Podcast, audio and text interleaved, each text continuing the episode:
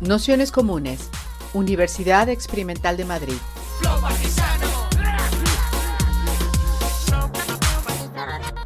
Toda la información en nuestro canal de Telegram Nociones Comunes o en nuestra web traficantes.net barra formación. Pues nada, daros la bienvenida eh, a todas, a todos, a todos a esta sesión extra del curso que, estamos haciendo que pasa con la pública. Para esta sesión que hemos llamado Aprender Haciendo, tenemos la suerte de contar con Sergio Lesbergeris, que, es, eh, que forma parte del proceso del, bueno, del Centro de Formación Profesional eh, número 24 en Morón el barrio de, Flores Bajo en, Buenos Aires, Argentina. Eh, Sergio forma parte de este proceso desde sus inicios, que es un proyecto de recuperación de un espacio eh, para, bueno, para el barrio, para, la comunidad, de, planteado también desde un principio desde el ámbito de la formación, desde el ámbito educativo y que, que desde finales de, los 80 está recuperado por sus vecinas y, vecinos y que es a partir un poco de, toda la agitación que se produce alrededor de las movilizaciones de 2001 y que tiene muy en el centro la recuperación de fábricas y bueno, el futuro del empleo, el futuro del trabajo y sobre todo el futuro de la vida. Eh, se decide un poco reactivar este espacio y que forme también parte de, los itinerarios de lucha, de los itinerarios de reproducción de la vida y, del futuro de, este barrio. En este sentido también nos parecía como muy pertinente traerlo a día de hoy, no solo por la discusión que ya estamos teniendo en torno al papel que juega la formación profesional dentro de nuestro propio sistema educativo y especialmente en muchos casos como el lugar donde se reduce o se aparcan determinadas clases sociales, sino sobre todo por la idea que veníamos también hablando de la importancia de lo comunitario y el compromiso con el territorio, de la importancia de aterrizar los proyectos donde estamos y el vínculo que tiene esto con el aprendizaje y con la educación, en, el sentido del lugar donde pensamos y nos comprometemos con, con las generaciones futuras, con nuestro propio futuro y en ese sentido la importancia de tener un vínculo territorializado y aterrizado en el que poder desarrollarnos. En, ese sentido, además, eh, no solo el papel de Sergio formando parte activa en toda la recuperación de este proceso, dirigiéndolo durante un tiempo y liderándolo en muchas cosas, sino también todas las reflexiones que desde el propio espacio y desde su práctica con otros colectivos políticos en torno a la educación, eh, también nos parecía uno de los elementos centrales que en muchos casos se tienden a no vincular o no considerar esenciales cuando hablamos de política, ¿no? O sea, como que parece que, que a veces, bueno, es como como otra cosa, ¿no? Que eso sucede en otro ámbito, es en la política formal, sin que tenga, sin, sin o a día de hoy no está tan en el centro de muchas discusiones eh, de base o de colectivos que nosotros podemos ir, ¿no? que bueno, se ha ido como dejando de lado a, otro ámbito que incluso muchas veces tiene más que ver con la lucha sobre lo público y no tanto con las prácticas más aterrizadas en, los sitios donde, donde estamos y, bueno, y nuestro propio quehacer. ¿no? Entonces, en ese sentido nos parecía que era un vínculo que podía ser interesante activar hoy, también considerando las diferencias que hay eh, bueno, de coyuntura, del papel del Estado y otro montón de, cuestiones que no dejan de, bueno, pues de tener eh, ciertas diferencias y que incluso aquí recuerdan otros momentos donde la educación popular y la educación en el barrio tenía eh, un papel mucho más central y que eso formalmente se recogió en, bueno, en algunos elementos muy puntuales de la escuela pública, pero bueno, que por por todo el trabajo que a día de hoy era vivo, incluso la, bueno, a través del propio centro social que cogestionan con otros espacios o las actividades que, se desarrollan dentro del, distrito, pues nos parecía que era pertinente el, recuperar un poco toda esa memoria y el intentar también traer algunos debates a, día de hoy. Así que si os parece, haremos como otras veces, como una presentación de una hora más o menos y un ratillo de preguntas y debate. Así que nada, muchas gracias. Eh, ah. Hola, ¿se escucha bien ahí? Bueno, en principio quería agradecer a, bueno, la maliciosa, a Tráfico, a Nociones Comunes, esta posibilidad de, de compartir experiencias, ¿no? Y bueno, a los que están presentes, a los que están virtualmente también, este, Almudena. Eh, para mí es este, un privilegio también poder contar eh, o, contarnos experiencias desde otro lugar, ¿no? Digamos, y ver qué, repercusiones hay de este lado, porque la verdad que, no sé, eh, conozco muy poco de acá, pero me parece muy pertinente, por un lado, la, el título de qué pasa con la pública, me parece que es un, es un título que a mí me, llama mucho. Yo lo que quería era, antes de contar eh, directamente la experiencia, como decir algunas cositas que van a, por ahí para, van a parecer un poquitito sueltas, pero creo que en el largo del relato capaz que empiezan a cobrar otro sentido, ¿no? Este, porque además me gustaría ver cómo resuenan acá, que no sé cómo resuenan, eh, por un lado, em, ¿qué pasa con la pública? Me parece que es un buen título. Yo quiero agregarle desde la perspectiva de, lo común, ¿no? Digamos, quiero como, como agregar eso, porque generalmente lo que, lo que pasa, por lo menos en, Argentina, es que hay como una especie de muletilla que se dice que la educación pública es gratuita. No sé si acá se dice eso. Y nosotros queremos correrlo, o por lo menos problematizar un poco ese, término, ¿no? La, la, educación pública no es gratuita. La educación pública cuesta y mucho, ¿no? Digamos, de los presupuestos que se destinan. Lo que pasa es que lo sostiene en vez del bolsillo de cada quien una cooperación social, ¿no? Digamos, eh, hay una cooperación social que sostiene lo público, la sanidad, la educación, la vivienda pública, los espacios públicos son fruto de una cooperación, incluso pago de impuestos, nada más que la gestión la monopoliza el Estado, ¿no? Digamos, me parece que ahí hay algo para pensar, ¿no? El origen de lo público es la cooperación social, más allá de que esté monopolizada por, una, por entidades este, centrales, ¿no? Digamos. Entonces, digo, me parece que, que este, eh, vamos, que hablar de, de, la educación pública como de todas las formas de pasar la cultura, o una de las formas de pasar la cultura, la más solidaria de todas, porque se basa en su, en su origen, en la cooperación social, me parece que es un punto a, a tener en cuenta, ¿no? Digamos que muchas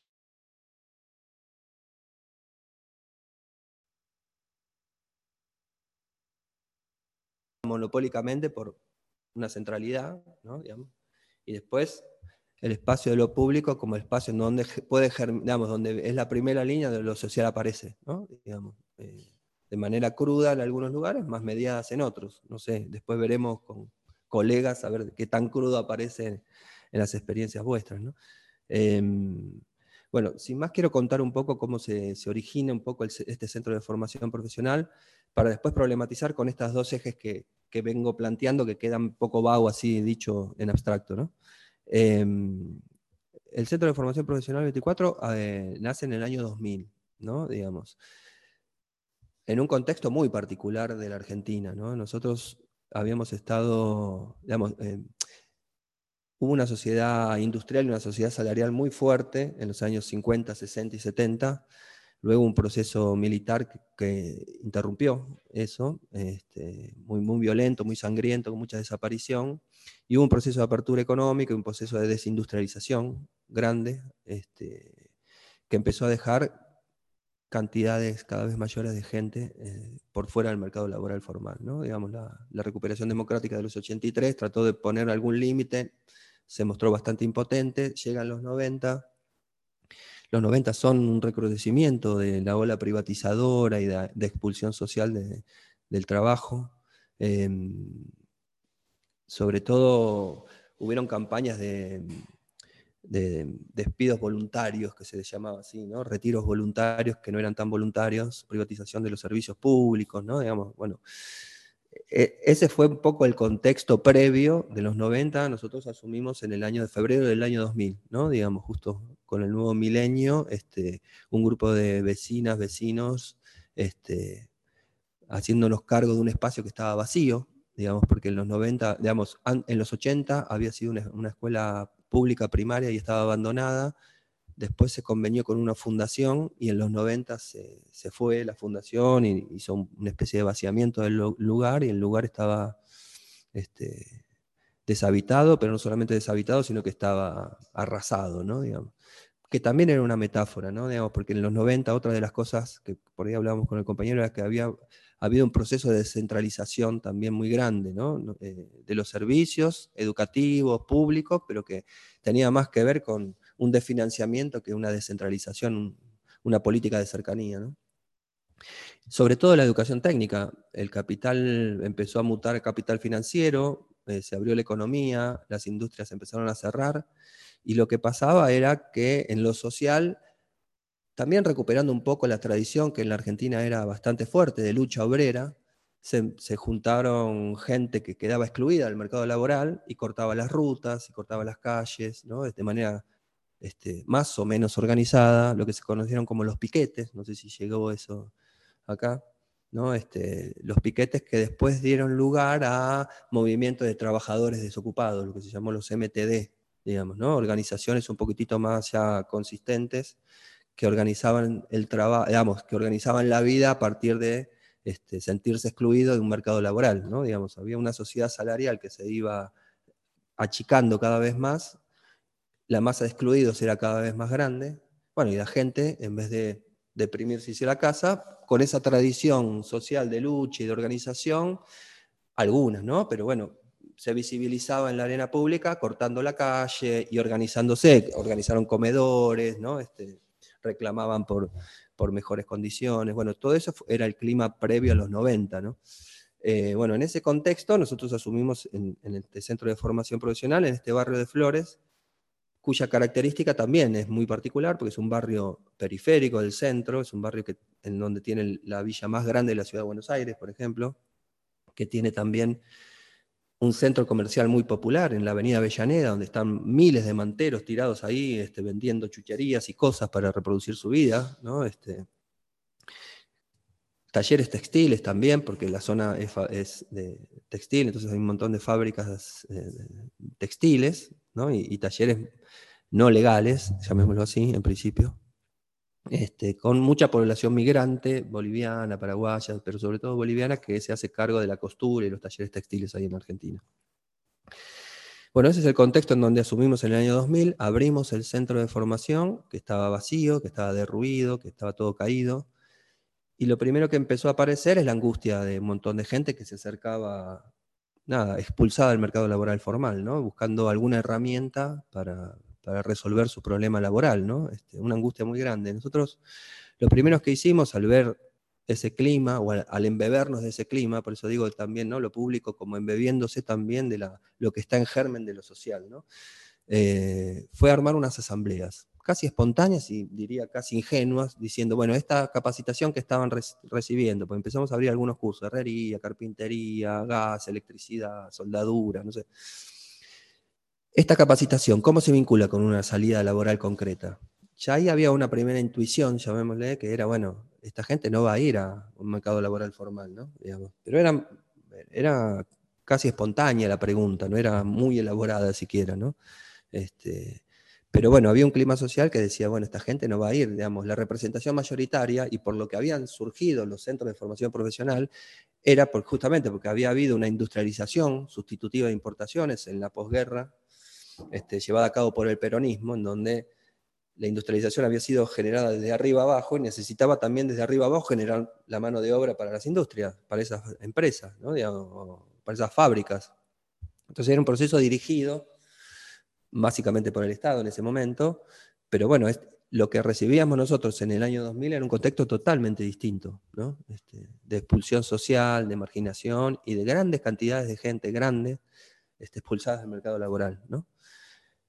Entonces, repito, lo que hicimos, el primer gesto medio, medio este, intuitivo que hicimos fue armar estas eh, asambleas. De estas asambleas, que eran bastante multitudinarias, porque a medida que se iba eh, completando los cursos, iba creciendo la matrícula del centro, lo que, bueno, nos fuimos preguntando fue eso, y dimos origen a una cooperativa después de ocho asambleas, eh, no, once asambleas, ¿no? Digamos, hicimos once asambleas con estudiantes y con docentes.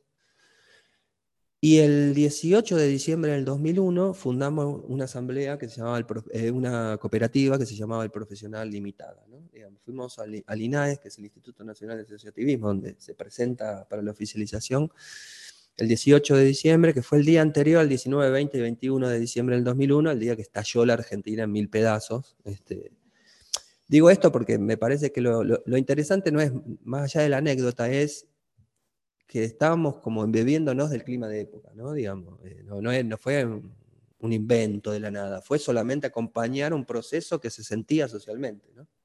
Digamos, y ahí me parece que es uno de los temas que yo quería poner acá, ¿no? Lo público como esa capa porosa entre el afuera y el adentro, entre, ¿no? que, se bebe de lo social, ¿no? que se embebe de lo social y que cuida eso que está en potencia ahí, que lo acompaña y que, ¿por qué no?, lo hace crecer, ¿no? este, lo incuba. Eh, en ese sentido, me parece que haber formado la cooperativa nos dio como el primer, una primera impronta. La pusimos el, el domicilio en el propio centro de formación profesional, era con docentes, estudiantes, se armó un lío bárbaro porque en las escuelas públicas no se puede tener una cooperativa, no es legal, no sé qué. Entonces, un expediente que iba y volvía, nadie sabía qué hacer con eso. Este, hasta que desapareció el expediente en una vuelta. Este, pero bueno, nada, digo que más allá de la anécdota, me parece que lo, interesante es, ver eso, ¿no? Como, lo, público este, se hace cargo un poco de esa primera línea de lo social implosionado que viene a la, o, es una de las funciones, me parece a mí, más interesantes y primordial, ¿no? Una utilidad social que tiene la escuela ahí en estos tiempos de derrumbe de una lógica, ¿no? Digamos, este, la escuela ya desde las coordenadas tradicionales está un poco caduca, ¿no? Digamos, ya no es que repite un mandato, una reproducción para, ¿no? Este, promocionar a los chicos o los jóvenes a la sociedad del trabajo, no sé, hay todo un relato que está muy caído, por lo menos en la Argentina, acá también, bueno, pero se repite, ¿no? Más como automatismo, más como miedo, más como no poder pensar que como utilidad social real, ¿no? Pero me parece que justamente hay un pensador en Argentina que, se llama Ignacio Docoy que decía que una cosa es recuperar un sentido y otra cosa es legitimar una función, ¿no? Digamos, y me parece que muchas veces la escuela está todo el tiempo queriendo recuperar un sentido que se perdió, ¿no? Volver al pasado, que haya más autoridad, no sé qué, hay como relatos de nostalgiosos cuando lo que hay que pensar es cuáles son los sentidos actuales que tiene hoy lo público, ¿no? Cuando, repito, la marca de origen de lo público es la cooperación social, ¿no? Y es lo social germinando, ¿no? Bueno, a partir de, ese hecho que fue para nosotros y para la formación profesional, creo, medio inédito de establecer una cooperativa, en donde ya no suponíamos que solamente necesitaban los estudiantes venir a capacitarse técnicamente y ya después iba a cogerlos la sociedad salarial o la sociedad del trabajo, ¿no? Ya no, dejamos de suponer esa, representación. Dejar de suponer esa representación hizo que las presentaciones, justamente, este, que venían más crudas, no sé, eh, las podamos ver en, su actualidad, ¿no? No en lo que uno quiere ver, sino en lo que es, ¿no? Digamos, eh, hay una tarea, ¿no? Virginizar un poco la mirada es, es difícil, porque estamos como adultos, y sobre todo los docentes, que estamos llenos de mandatos, de preconceptos, de cómo tienen que ser las cosas, ¿no? Entonces no vemos lo que es y no vemos lo que debería ser, o el déficit de lo que debería ser y no es, ¿no? Pero no lo que es. Y acá lo que era era un, nada, un montón de gente que venía expulsada de la sociedad salarial buscando una salida laboral y para eso se metía en estos cursos. Y bueno, nada, y el gesto fue abrir a una, a una pregunta, ¿no? Digamos, que estaba en germen, que estaba latiendo en lo social, ¿no?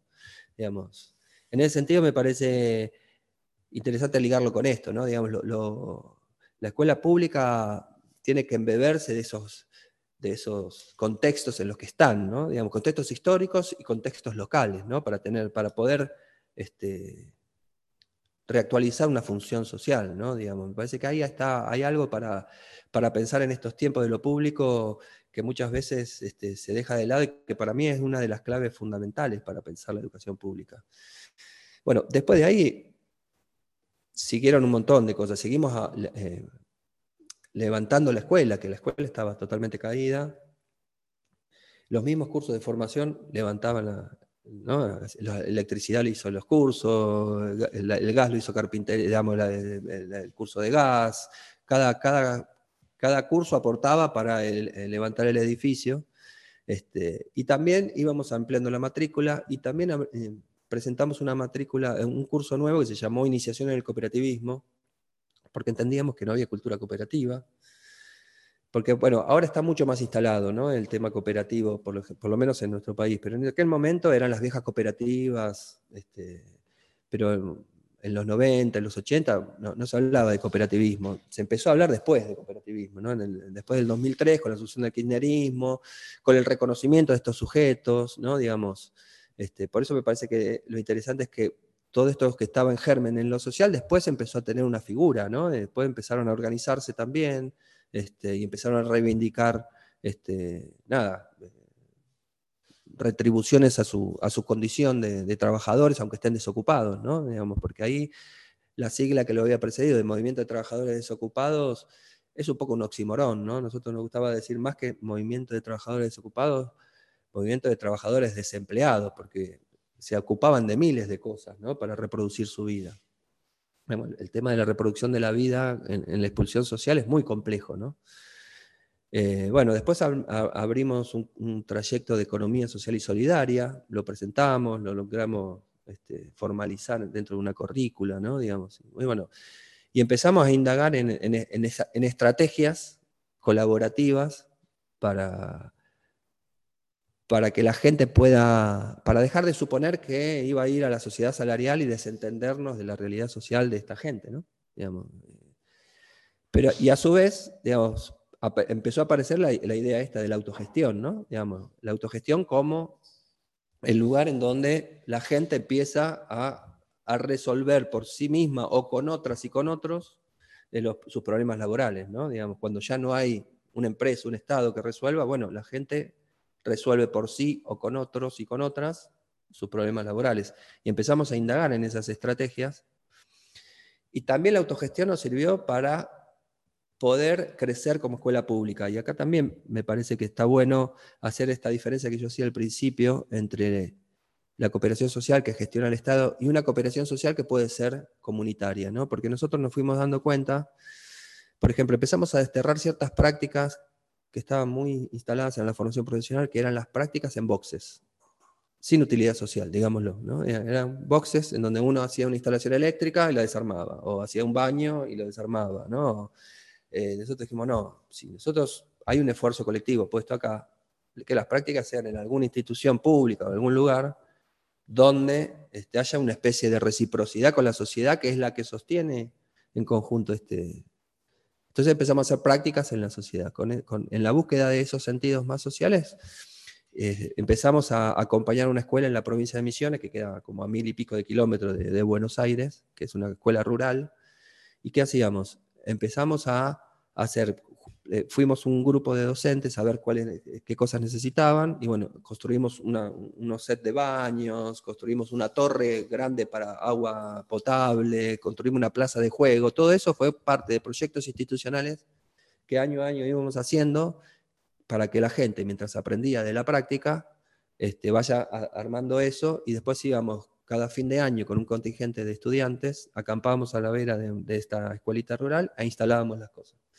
Ese fue un proyecto que duró varios años en la escuela, este, en donde también nos dio mucho para pensar de la utilidad social ¿no? este, y de la reciprocidad hacia, hacia el conjunto de la sociedad, ¿no? de, de lo público.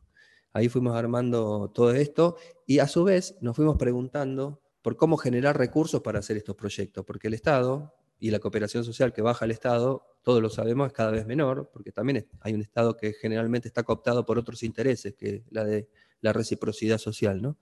Eh, sobre todo en la Argentina, que hay gobiernos bastante este, privatizadores, llamémoslo así, este, bastante afines a la lógica privada.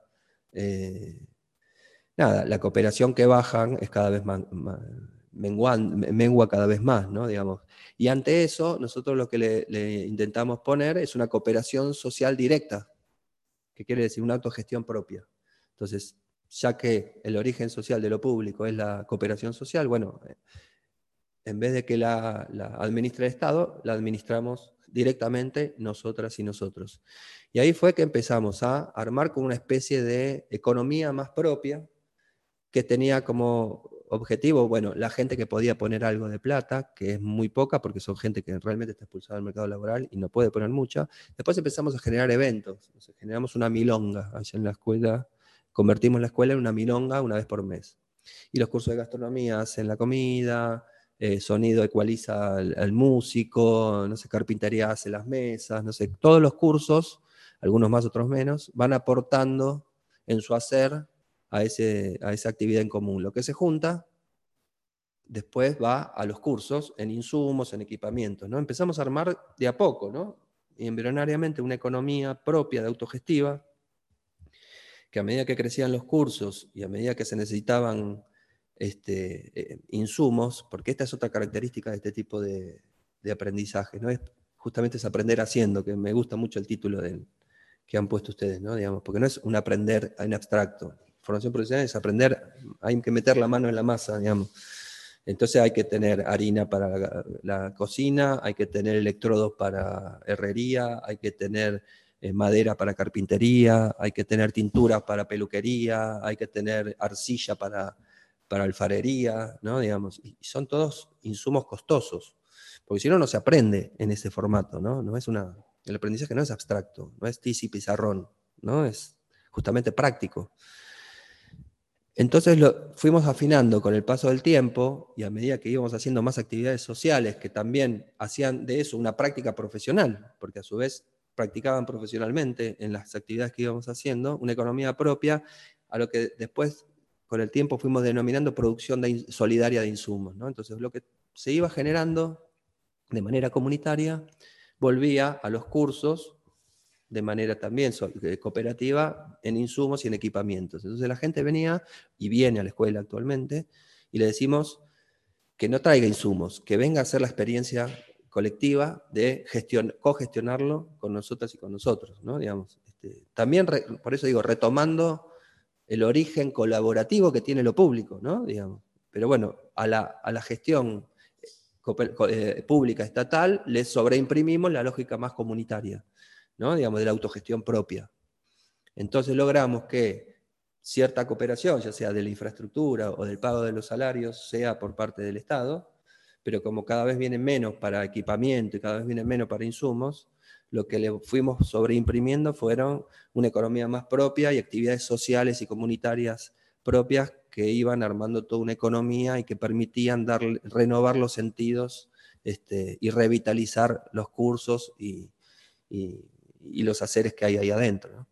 Después fuimos armando, después nos fuimos dando cuenta de que mucha gente tenía muchas habilidades y, por ejemplo, había feriantes, gente que hacía cosas de manera artesanal y bueno, abrimos una feria en la escuela.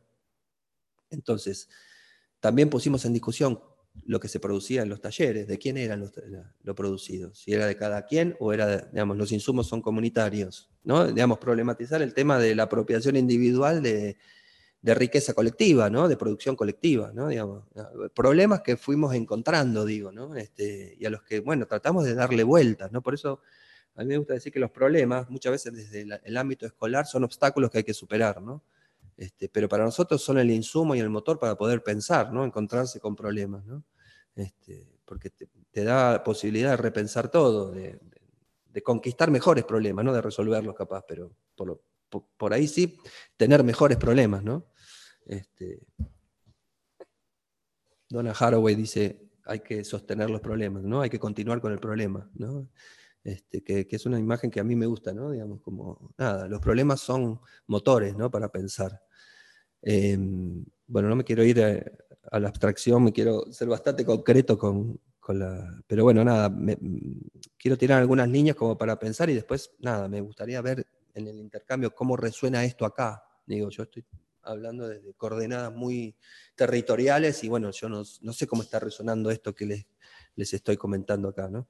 Em, digo esto porque, bueno, a su vez, esta cosa de no manejarnos tanto con las representaciones y con los mandatos tradicionales de la escuela y ver cuál era el sujeto, cuáles son los sujetos que vienen a la escuela, es una fuente de aprendizaje. ¿no? Nosotros decimos que la escuela nuestra tiene más para aprender que para enseñar, ¿no? Digamos, este, es un centro de formación que, se descentra todo el tiempo en realidad, ¿no? Este, para, abrirse a, lo social, ¿no? Que está ahí germinando.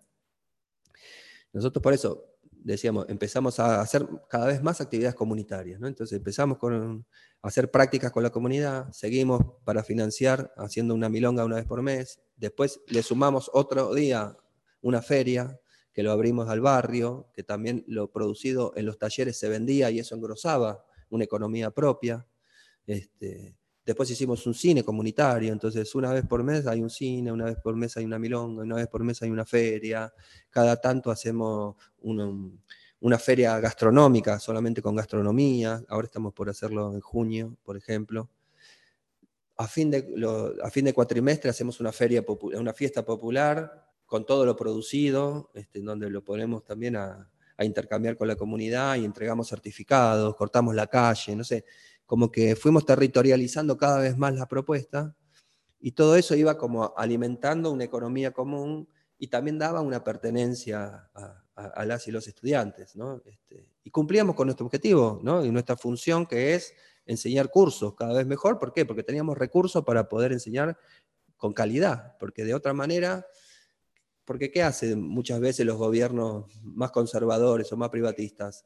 Por ahí no te, no te atacan lo público directamente, pero te lo van desfinanciando, no te dan recursos, van haciendo campañas que los docentes son medio vagos, ¿no? Entonces, como no tenés recursos, das una educación medio de mala calidad, entonces, bueno, lo, privado parece que es mejor, ¿no? Digamos, como que van desertificando el, espacio y ante la desertificación que se propone, ¿no? Digamos, porque el neoliberalismo es un poco eso, ¿no? Una máquina incesante de extracción de riqueza colectiva, ¿no? Digamos, es incesante.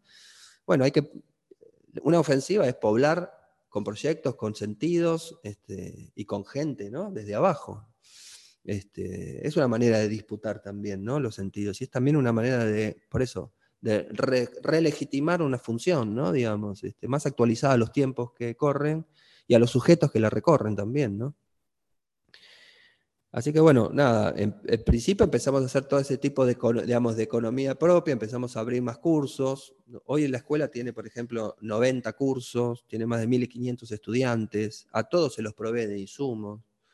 Eh, digamos, como que empezó a ser un mecanismo que empezó a rendir frutos realmente, ¿no? Digamos, pero producto de esta cooperación social y producto de esta autogestión que nos fuimos dando, que lo plegamos sobre este, lo público, ¿no? Digamos, por eso digo, me parece que justamente lo que me parece que hay que tratar de sostener es, la idea de la cooperación social como germen de lo público y como germen de lo comunitario. ¿no? Digamos, ahí hay algo que no deberíamos vaciarlo de sentido, porque sí lo están queriendo vaciar desde arriba, por lo menos en nuestro, en nuestro contexto, no sé cómo suena acá, ¿no? y es muy claro porque hay muchos años, hay 16 años de gobierno neoliberal en la ciudad de Buenos Aires, que todo el tiempo están tratando de vaciar lo público, porque, bueno, nada, está en contra de sus intereses lo público. No lo pueden decir porque gestionan lo público, pero en, definitiva están contra lo público y se nota, no solamente porque hay menos presupuesto, sino porque justamente todo esto que les vengo contando, ¿no? lo van vaciando de sentido, cuando te ven flojo te lo cierran, cuando te ven vacío eh, van privatizando cosas, privatizan el mantenimiento, privatizan, no sé, van privatizando, no, hacen una privatización abierta, pero van desertificando y van privatizando porciones, ¿no? Hasta volverte débil o volverte, ¿no? Ya, sin sentido. Por eso me parece que hay un lugar de disputa muy concreto de lo público tomado como lugar de lo común, ¿no? Digamos, y como lugar de la cooperación social, que me parece que deberíamos repolitizar eso, ¿no? Digamos, pues lo público tiene que ver con lo político, y lo político tiene que ver con la construcción de justamente lo que tiene que ver esto, nociones comunes, ¿no? Armar nociones comunes, ¿no? Este, porque si no, el, neoliberalismo nos gana cada vez más, porque la desfinanciación no es solamente material, sino también simbólica, ¿no? Le vamos perdiendo el sentido, ¿no? Entonces cada uno va, bueno, es un laburo, voy un rato, ¿no? Digamos, la derrota también es subjetiva, este, y hay que trabajarla también, ¿no? Nosotros, por ejemplo, y esta es una cosa que, no conté, pero que me parece que es, es interesante, nosotros lo que hicimos apenas llegamos fue armar un espacio por fuera de la burocracia, que era una especie de asamblea de, docentes, pero que venían vecinos, era un espacio de encuentro los jueves a la mañana, que se sostuvo durante más de 10 años, en donde empezamos a leer cosas, en donde empezamos a pensar proyectos. Fue como una usina también de pensamientos y de apertura, ¿no? En donde nos corrimos de los mandatos, de los lugares, y sin saber muy bien, porque esa es otra cosa, ¿no? Digamos, me parece que el no saber es una fuente de, posibilidades, ¿no? No es un déficit, ¿no? Desde la lógica de la escuela, el no saber es como, ¿cómo no vamos a saber eso? Tenemos que saber. Los docentes somos los que tenemos el saber, pero me parece que el no saber es justamente la posibilidad de aprender de primera mano cosas, ¿no? Digamos, este, de poder experimentar cosas porque el suelo social es otro, porque mutó, porque la escuela fue pensada en un suelo histórico y social muy distinto al que estamos nosotros eh, actualmente ejerciendo. Entonces, me, parece que uno de los sentidos que le fuimos encontrando fue armar una grupalidad por fuera de las burocracias, porque ¿qué hace el poder desde la burocracia? Lo que quiere es cada cosa en su lugar, que se reproduzca algo, que se controle, que se gobierne lo que en donde se está, y por lo tanto se limite la potencia de lo que hay. Nosotros nos corrimos un poco de ese eje, que es el plano más disciplinador que tienen las instituciones, para abrirnos a pensar, bueno, cuáles son las potencias que vienen cada vez este, anidándose ahí y cómo acompañarlas y cómo hacerlas germinar y cómo hacerlas crecer, ¿no? Digamos, porque uno, que decía, uno no inventa la pólvora, uno ve lo que hay en el campo social y en todo caso trata de acompañar, más, mejor, peor, a veces sale bien, a veces sale mal, ¿no? Digamos, es un campo de experimentación, no es un campo de certezas, ¿no? pero sí me parece que con algunas coordenadas uno puede abrirse al campo de, lo social que está germinando y que, porque digo, porque desde los discursos más consolidados parece que está todo perdido, que no pasa nada, y, es mentira, es mentira, lo social es un campo incesante de producción de, potencia, ¿no? Digamos, lo que pasa es que a, veces nuestro aparato perceptivo no está, este, digamos, está formateado para no verlo, ¿no? Para ver formas cristalizadas, lugares cerrados, eh, cosas concluidas, y no cosas abiertas ¿no? que hay en lo social. Digo esto porque ver que a nosotros tener esta mirada virginizada, llamémosle así, ver lo que viene sin tanta representación, nos permite componernos mejor con, lo que viene. ¿no? Digamos, nosotros ahora, por ejemplo, porque en América Latina esto que le estoy contando de la expulsión social es fuerte. Yo sé que acá está avanzando también esto, este, yo creo que va a ser un problema mundial, ¿no? Digamos, de una desigualdad que va creciendo, ¿no? Este, y una sociedad salarial que ya está agotada, ¿no? Digamos, va a quedar al bolsones de, salarios, pero la mayor cantidad de la población va a tener que autogestionar y autorreproducirse eh, de otra forma, ¿no? En su vida.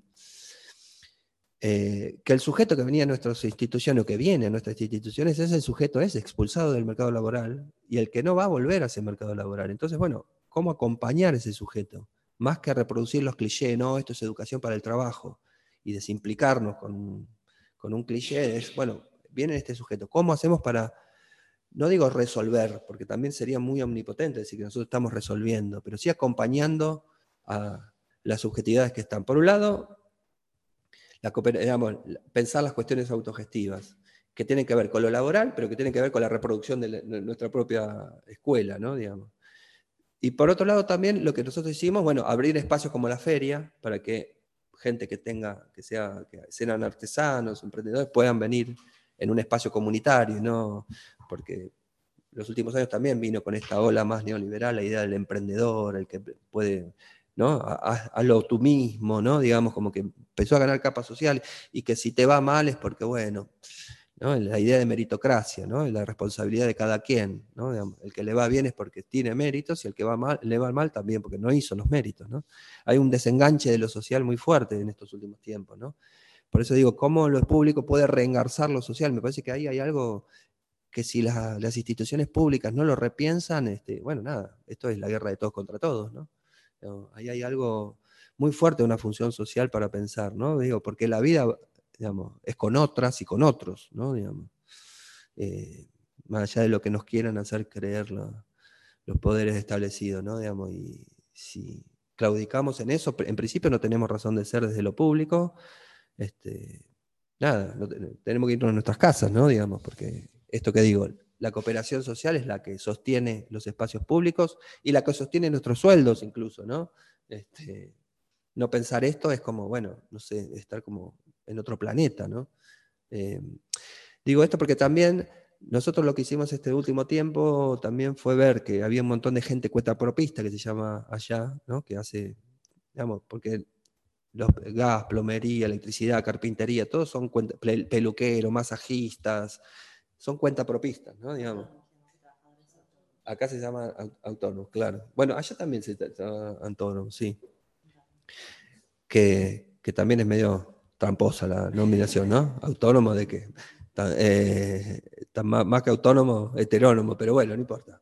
Eh, lo, que, lo que al darnos cuenta que mucha gente, nada, hace changas, eh, es cuenta propista, lo que armamos es un, portal para que los egresados y egresadas de la escuela este, puedan publicitarse a la sociedad. Entonces, como institución armamos un portal este, en donde nosotros como institución le decimos, bueno, vengan y contraten a esta gente que hizo un trayecto laboral en nuestro centro están certificados y calificados. Eh, también tratando de acompañarlos un poco, ¿no? En ese egreso al mundo laboral que no va a ser el salarial, ¿no? Digamos, pero bueno, armando dispositivos, inventando. No digo que tenemos la fórmula de la Coca-Cola, lo que, lo que estoy diciendo es que tener esa apertura hacia lo social y hacia lo que viene te hace ensayar formas, ¿no? Digamos, ahora estamos ensayando esta, que no va a ser la solución, ¿no? Porque también en la economía popular, que es lo que nos gusta llamar a nosotros, porque una de las cosas que, que también estamos en disputa son por los nombres, ¿no? Digamos, allá se dice mucho la economía informal, ¿no? Y nosotros damos una discusión. De hecho, ahora en la pandemia sacamos un libro sobre, sobre el trabajo popular, que hicimos ese desplazamiento, porque lo informal viene muy de la mano de lo formal, del trabajo, como debe ser, ¿no? Digamos, el trabajo formal y el trabajo informal. Lo informal es lo, lo otro de lo formal, ¿no? Digamos, está nombrado en déficit de lo que debería ser. Y en realidad, digamos, por eso hicimos el desplazamiento hacia la economía popular. Son sujetos que tienen potencia, que tienen utilidad social, que producen, este, ¿no? digamos, y, que, digamos, y que merecen una retribución a eso que hacen porque tienen funciones sociales, incluso más importantes que muchas de las retribuciones que tiene la empresa capitalista convencional. Y eso lo dejó bien en claro la, la pandemia, ¿no? Cuando la reproducción por la ganancia tuvo que parar, pero lo que no pudo parar es la reproducción de la vida, y allá se llamó trabajadores esenciales a ellos, ¿no? Los, que están en los cuidados, los que están en los comedores, los que están en la sanidad, los que están en, la, en, el reciclado, ¿no? Digamos, justamente todos estos sujetos son los sujetos más invisibilizados por el mercado laboral, ¿no? Digamos, eh, justamente, digamos, el libro ese intenta decir, no, bueno, estos son esenciales, son trabajadores que tienen una utilidad social que, es fundamental. Lo dijeron los medios, no lo dijimos nosotros, son esenciales, ¿no? Digamos, bueno, entonces lo que hicimos fue abrir ahora currículas de trabajadoras de cuidados y cuidados de niños. Estamos abriendo otro de reciclado de materiales, de recicladores plásticos. No sé, digo, como reconocerle que son trabajadores, dar una formación, porque detrás de la formación lo que viene son mejores condiciones, mejor reivindicaciones, mejor visibilización de su utilidad social, ¿no? Digamos, es un momento de disputa, ¿no? La de construir un sujeto este, que sea firme en lo que es, ¿no? Y no en lo que debería ser y no es. Por eso digo, el desplazamiento de lo informal a la economía popular es un desplazamiento de sentido fuerte, en donde lo que le estamos diciendo, este es un sujeto que reproduce sus condiciones y que incluso reproduce el, planeta, porque cuida a la, reproducción de las personas y cuida la reproducción de la vida, que es el planeta mismo, ¿no? Digamos. Eh, y esa es otra función, por eso digo, la, idea de, lo social en Germine este, y cómo darle lugar y cómo eh, eh, incubar ahí en, en, las instituciones lo social que está en Germen, me parece que es una función primordial de lo público, ¿no? Cuando dice que va la pública, me parece que, va por acá lo público, ¿no? Digamos, y que si nosotros desistimos de, investigar lo, social en, germinación, estamos le chingando, ¿no? Digamos, estamos chingando más. Por eso digo, me parece que, y también porque los, en, esta de, que los problemas te van constituyendo, yo no sé cómo estamos con el tiempo, ¿estamos bien? ¿Sí? Bueno, vos me, vos me vas diciendo, ¿sí? Eh, bueno, no, nada, lo, que quiero decir es que eh, eh, nosotros logramos plegar lo, público, que es la cooperación gestionada por el Estado, de lo, común, que es la cooperación gestionada por la propia comunidad, ¿no? Digamos, me parece que ahí hay planos, incluso para problematizar la educación pública, porque ¿qué pasa también? Al armar estos dispositivos, a lo largo del tiempo uno va ganando legitimidades. Nosotros, por ejemplo, van pasando gobiernos. Nosotros hace 17 años que hacemos todos los primeros sábados de cada mes una feria, todos los, perdón, segundo sábados de cada mes una milonga, todos los viernes de mes un cine. ¿no? Transformamos la escuela, que también eso es muy lindo, ¿no? Como la escuela es una plastilina en el fondo cuando hay deseos, ¿no? Como un día es milonga, otro día es cine, otro día es otra cosa, ¿no? un día es una feria. Es muy lindo ver cómo, cómo el espacio, este, cuando lo pueblan deseos y ganas, se transforma, ¿no? Digamos, bueno, no, me quiero ir mucho de lo que eh, quería decir, pero ah, el tema de la legitimidad vienen determinados gobiernos, nosotros ya tenemos la legitimidad conquistada de eso. Nadie viene hoy a, objetarnos. Después de 17 años de milonga, de no sé, de 12 de feria, de no sé cuánto de cine, ya hay legalidades propias que tenemos, ¿no? Este, conquistadas. Y eso también es un campo de disputa, ¿no? Digamos que, que lo, legítimo se conquista de abajo hacia arriba también, ¿no? No es que viene de arriba hacia abajo. Eh, eh, el arriba es la terminal de la disputa de lo social, ¿no? Digamos, y que en lo público también hay disputas por legitimidades, ¿no? Si cuando, cuando no se es solamente obediente de la reproducción de lo que tiene que ser, ¿no? Este, me parece que ahí hay algo interesante para politizar también, ¿no? Como, cómo se conquistan nuevas dinámicas, nuevas legitimidades que den más sentido a los problemas con los que estamos teniendo qué fidelidades a los mandatos a los que supuestamente debemos serles fieles y reproducir, ¿no? Y que sabemos que son obsoletos, ¿no?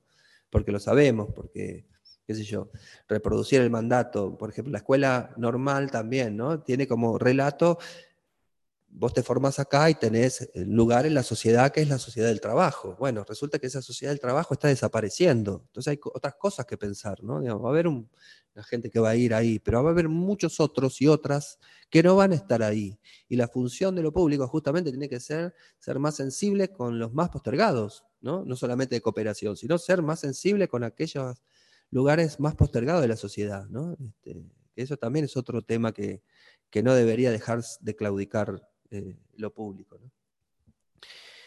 Y en esto de también armar autogestión, nosotros también no quiero dejar de mencionar el tema de la casona, ¿no? Digamos que es el espacio en donde, ¿por qué pasó? Justamente a mitad de cuadra hay una especie de quinta, de casco de quinta, eh, porque antiguamente Flores era un lugar para la gente de plata de quintas, ¿no? Cuando había campos y qué sé yo. Y hay un campo, de, un casco de quinta, de un tipo muy adinerado que se llamaba Espineto, que no dejó ascendencia y que lo legó, ese, casco, para que se hagan actividades este, altruistas de, para, chicas y chicos. Y ahí se, a, principios del siglo XX se armó un orfanato de chicas huérfanas, con esta cosa de la, gente de guita y la bondad de, de, la solidaridad de arriba para abajo. ¿no? Pero bueno, más allá de eso, se armó una casa de niñas huérfanas que se armó una asociación civil para gestionar eso, y después las, chicas huérfanas empezaron a crecer y se hicieron cargo de esa asociación civil, con los años. ¿no? Una vez que tuvieron edad, cada una hizo su vida, y como ya no tenía más razón de ser, se la dieron en comodato al gobierno de la ciudad para que haga cosas con chicos, siguiendo ese mandato. Y se lo dieron en el 2000 al gobierno de la ciudad de Buenos Aires hasta el 2010. Resulta que el gobierno de la ciudad hizo un par de programas medio berretas, y el espacio se empezó a caer. Y venían a la escuela a pedirnos, che, pueden arreglarnos la luz, pueden arreglarlo el gas, pueden arreglarlo, eh, no sé, la mampostería que se nos cae, ¿no? Digamos, los, oficios de la escuela empezaron un poco a hacer prácticas en esto de encontrar un sentido social también muchas veces en la misma eh, casona esta, ¿no? De ahí hicimos un vínculo medio informal con esa gente. Cuando se lo vuelve al gobierno de la ciudad, nosotros se los pedimos, le decimos, bueno, queremos ver si no tienen otra utilidad social, si nos la quieren dar, este, para gestionarlo y para hacer más actividades sociales. Y bueno, nos no, cedieron la, asociación civil y ahí abrimos a una red muy grande de gente, de, de, colectivos que teníamos y que fuimos armando durante estos años.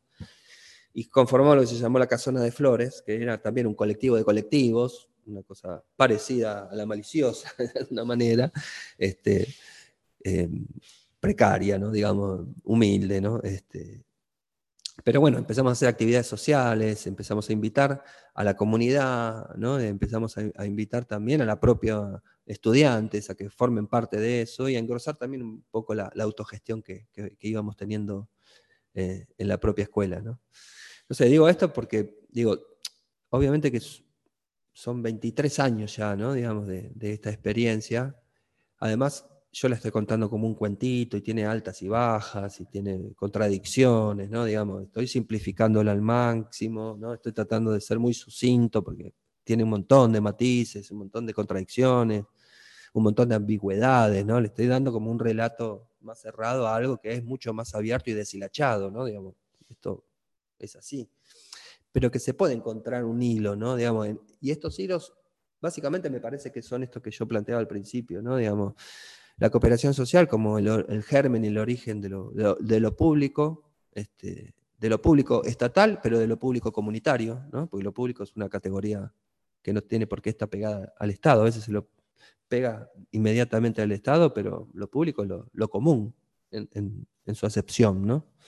Este, y después que me parece que una de las funciones primordiales es justamente esto, ¿no? La de, la de ser espacio poroso a la, captura de, lo que está en la sociedad germinando para cogerlo y para tratar de que, de que se incube algo ahí, ¿no? Digamos, con, todo lo incierto y con todo lo abierto que, que, esta formulación tiene, pero que también con todo lo concreto, ¿no? Digo, y por eso me quería centrar en la experiencia, porque si no parece que estamos hablando de cosas que no aterrizan nunca, ¿no? y lo que le estoy contando, bueno, son aterrices concretos, ¿no? Este, de, estas, del germen de estas ideas también, ¿no? Digamos, de cómo podemos refundar una escuela con sentidos muchos más potentes y actuales cuando uno se corre de los mandatos, y se corre no solamente porque uno es este, un vivo bárbaro, sino porque están obsoletos, básicamente, ¿no? Digo, porque ya no responden a una realidad, porque ya la realidad mutó, este, mutó radicalmente, ¿no? Digamos, como para seguir sosteniendo algo este, más de manera reactiva que activa, ¿no? Digamos. Y en ese sentido me parece que yo lo que les decía, que los problemas son el, combustible, el insumo para pensar, porque es a partir de los problemas que uno puede encontrar los, sentidos a las, cosas, ¿no? Digamos, a partir de que uno se choca con algo que no pensó, es que puede elaborar y puede este, generar otras cosas, ¿no? Digamos, y, la escuela es un, es un, hermoso lugar de experimentación, porque hay tiempos, porque hay ciertas regularidades de las personas, porque hay ciertas infraestructuras que se sostienen en el tiempo, ¿no? Cuando todo es medio inestable, bueno, la institución está, ¿no? Digamos, este, y bueno, puede acoger, ¿no? Este, y no es algo que se dispersa de un día para otro, ¿no? Que es uno de los grandes problemas que hoy tienen las experiencias colectivas que no están amparadas en, instituciones, ¿no? Que necesitan recursos que, que son experiencias que muchas veces logran este, no sostenerse durante mucho tiempo, ¿no? Digamos, y me parece que justamente problematizar lo estatal también como parte de la, cooperación y como parte de, las apuestas comunitarias, me parece que también es, un territorio que no, por lo menos a mí me gustaría como traer a la, discusión, ¿no? Porque muchas veces las experiencias que, a veces abrevamos mucho a lo comunitario, somos bastante refractarias a lo, a lo estatal, ¿no? Digamos, a las instituciones, como que parece que es lo malo. Y, en germen uno puede decir, sí, la verdad que está para la reproducción, está para el control y el disciplinamiento, pero bueno, depende cómo se ocupe, ¿no? y en ese sentido me parece que también la, subjetividad más ocupa, también puede estar en las instituciones públicas, ¿no? Digamos, este, no reproduciendo un orden, sino viendo qué hay en lo social y tratando de darle forma y acompañarlo. ¿no? No sé, eh, podríamos seguir, pero me parece que por acá a mí me gustaría eh, ir a feedback, porque si no, no sé cómo, cómo va sonando esto. genial, sí, eh, perfecto. Pues si quieres lo dejamos aquí y haremos un ratito de, preguntas, debate. Voy a preparar unas cuantas cosas. Dale. No sé si queréis empezar vosotras o... ¿Sí? Es que tengo como cuatro bloques de preguntas. Ah, vale. O sea, son, y son distintas unas entre. Mejor. No sé si hacerlas todas. Bueno, tú te las hago todas y luego tú vas eligiendo. Espera que las anoto, así me ordeno. Vale, perfecto. O sea, pues ya hay una que tiene que ver con el origen de todo, que es recuperar un edificio, que, que, es en realidad cómo comienzas un proceso de este tipo. ¿no? O sea, que puede parecer así como medio evidente, pero pero no lo es para nada, ¿no? O sea, si partes de una asamblea, sino del grupo de personas que lo hacen, cómo se consigue em, ganar la dirección de un proceso así, o sea, como, todo el, el conjunto de, de, cosas que son esenciales, digamos, que pueden ser estas u otras, pero bueno, que al final mucho de las dificultades también que tienen prácticas de este tipo es como empezar a poder arrancar, ¿no? Y esto va a parecer con la última que tenía que escrita, pero bueno, que he visto que tiene más sentido contarla ahora, que es que además eh, digamos, como que el gobierno, el Estado, la comunidad, que en este caso es la responsable de, planificar la educación, esto lo tiene bastante claro. Entonces, todos los procesos que había más comunitarios, sobre todo vinculados cada vez más a la primaria, esos se han seguido manteniendo medianamente, pero en realidad donde han metido eh, más control o más mano, han desmontado más estructuras que pudieran tener algún atisbo de comunitarias, han sido en la FP. ¿no? O sea, por ejemplo, ¿Ah, pues hay una comunidad educativa, en la, en la primaria y sí había cierta comunidad educativa, los directores los sigue eligiendo el claustro, bueno, yo que sé, como que sigue habiendo algunos elementos que donde la comunidad puede tener, tiene cierto peso. En cambio, por ejemplo, en la FP ya no. O sea, la, y de hecho, no solo, bueno, esto también es mi interpretación, o sea, ojalá hubieran venido algunos amigos que son los que me han contado estas cosas, pero bueno, que en realidad no solo pasa que la estructura se haya ido cada vez más eh, jerarquizando, entonces te prepares para director, o sea, como que ya es más, eh, digamos, ya no es un profesor cualquiera que está en ese campo, sino que ya, ya siendo algo más específico, sino que territorialmente, por ejemplo, la FP se ha ido llevando cada vez más lejos. O sea, yo lo, no sé, yo lo último que las que he estado viva, pues en Moratalaz, que estaba eh, pues un FB bastante conocido, pues le van quitando bloques y en, lugar de arreglarlo, pues lo llevan a Barajas. El que hay en Vallecas, a las periferias, digamos. A las periferias ah. está en medio de un parque, ¿no? O sea, como que ese vínculo de alguna manera va haciendo sitios más grandes y sitios mucho menos vinculados con, bueno, esa interpretación, sin tener una idea como súper clara, pero son dinámicas como que yo voy viendo que van como sucediendo, ¿no? Como sitios más grandes, ah, edificios más tal y concentrando más, eh, y además, bueno, con bastante tipo de segregación. Eh, entonces, eh, eso como por un lado. Entonces, por ejemplo, yo pienso más, eh, se me cuesta, o, pienso en procesos muy antiguos, de profes como muy comprometidos, como muy aterrizados con el barrio, que, que sí que pueden tener prácticas eh, muy vinculadas a los 70 y que han seguido como en el tiempo, pienso en Vallecas de la Calle, pienso, bueno, yo que sé, como, o sea, como algunos proyectos que sí que han tenido esta trayectoria, pero que no han sido capaces de escalarse como a, centros más grandes, ¿no?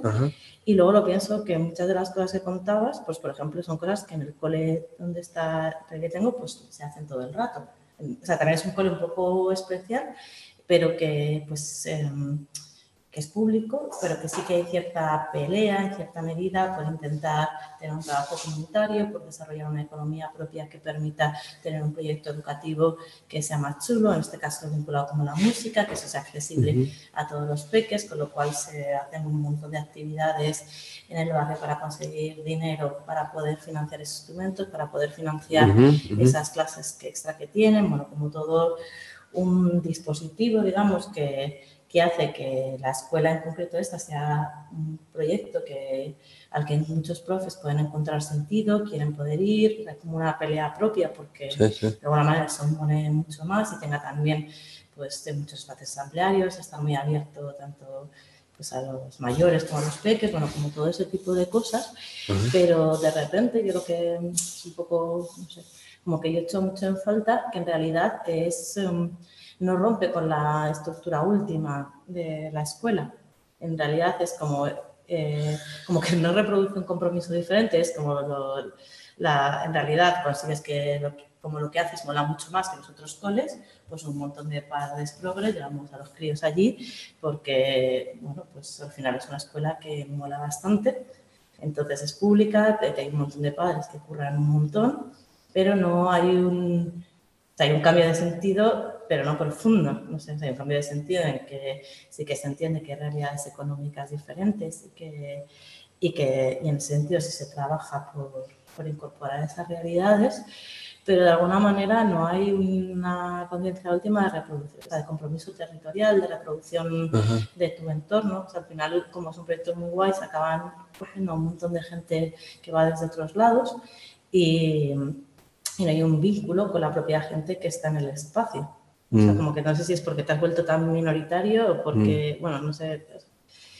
Entonces desaparece también esa idea, bueno, de... Como que se vuelve elitista, Sí, yo para mí sí.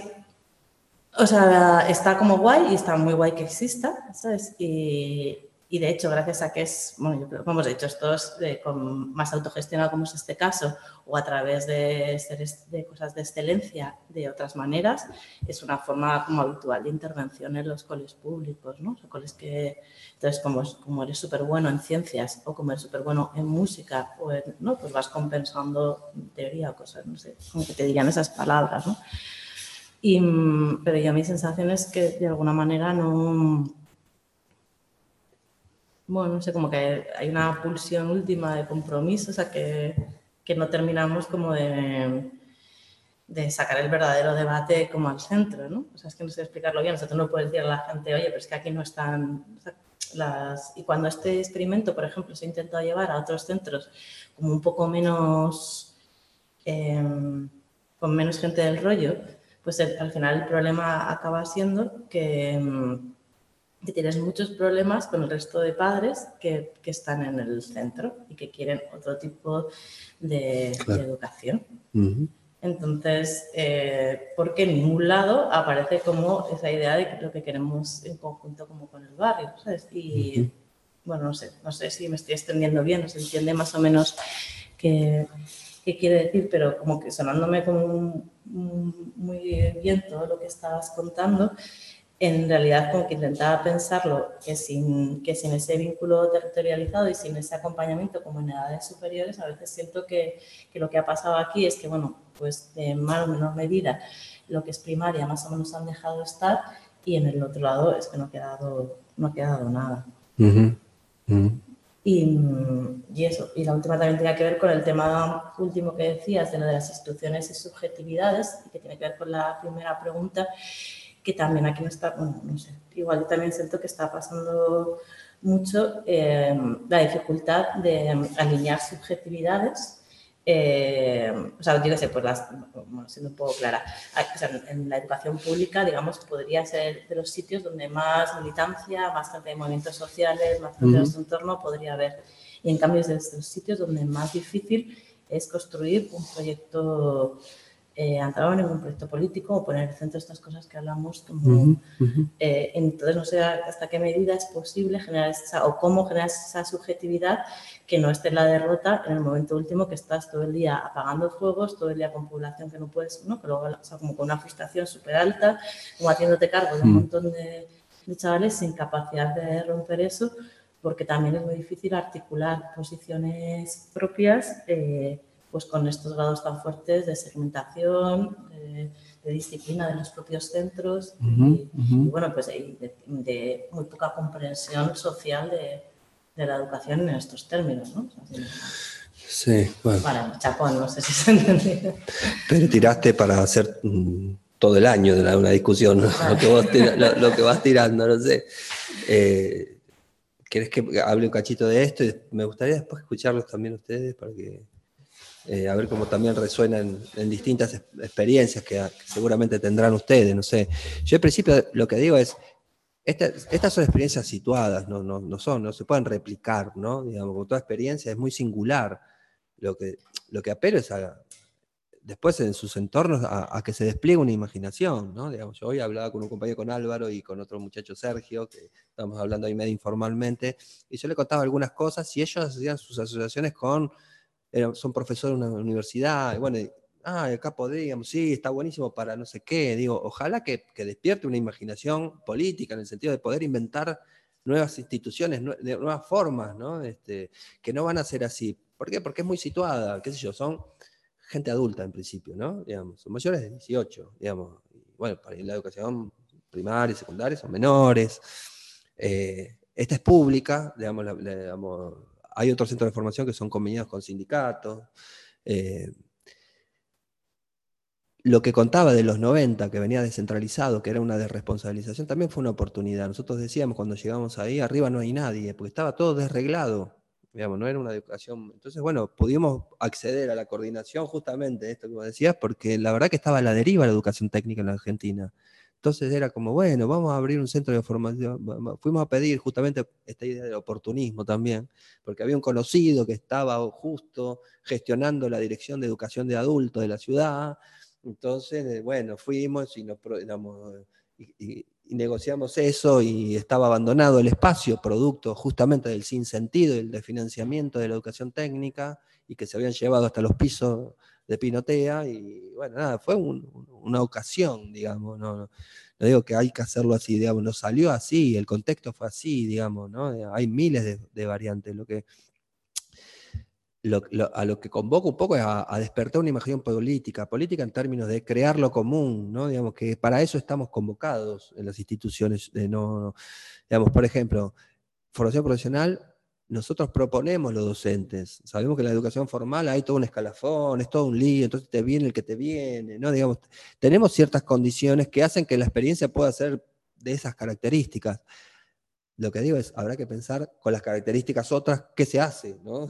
Digamos, no, no, no, no quiero, no, no, no, hay ni soluciones, pero tampoco derrotismo. Me parece que lo, lo que intento decir es, esta fue una experiencia muy situada, muy local, muy en un contexto de un barrio, muy en un contexto histórico y muy en un formato de formación profesional que hoy, por ejemplo, no se podría hacer en formación profesional porque de la arriba no hay nadie, pasamos a una micropolítica hoy de control excesivo sobre los centros de formación. ¿no? Fue un contexto muy particular, pero cuando vino un neoliberalismo mucho más fuerte, bueno, ya estábamos bastante fuertes en la experiencia como para poder límites a esos avances. Hoy, por ejemplo, nosotros somos el centro de formación público más numeroso de la ciudad de Buenos Aires. Y eso es un, es un freno a, los intentos de avance, porque bueno, hay que meterse con una escuela grande que ya tiene un montón de cursos, que construyó un edificio, ahora construimos un edificio de tres pisos, ¿no? Digamos, este, que le construimos, no nosotros directamente, le sacamos al gobierno de la ciudad que infraestructura escolar haga un edificio. Para eso hicimos una marcha, cortamos calles,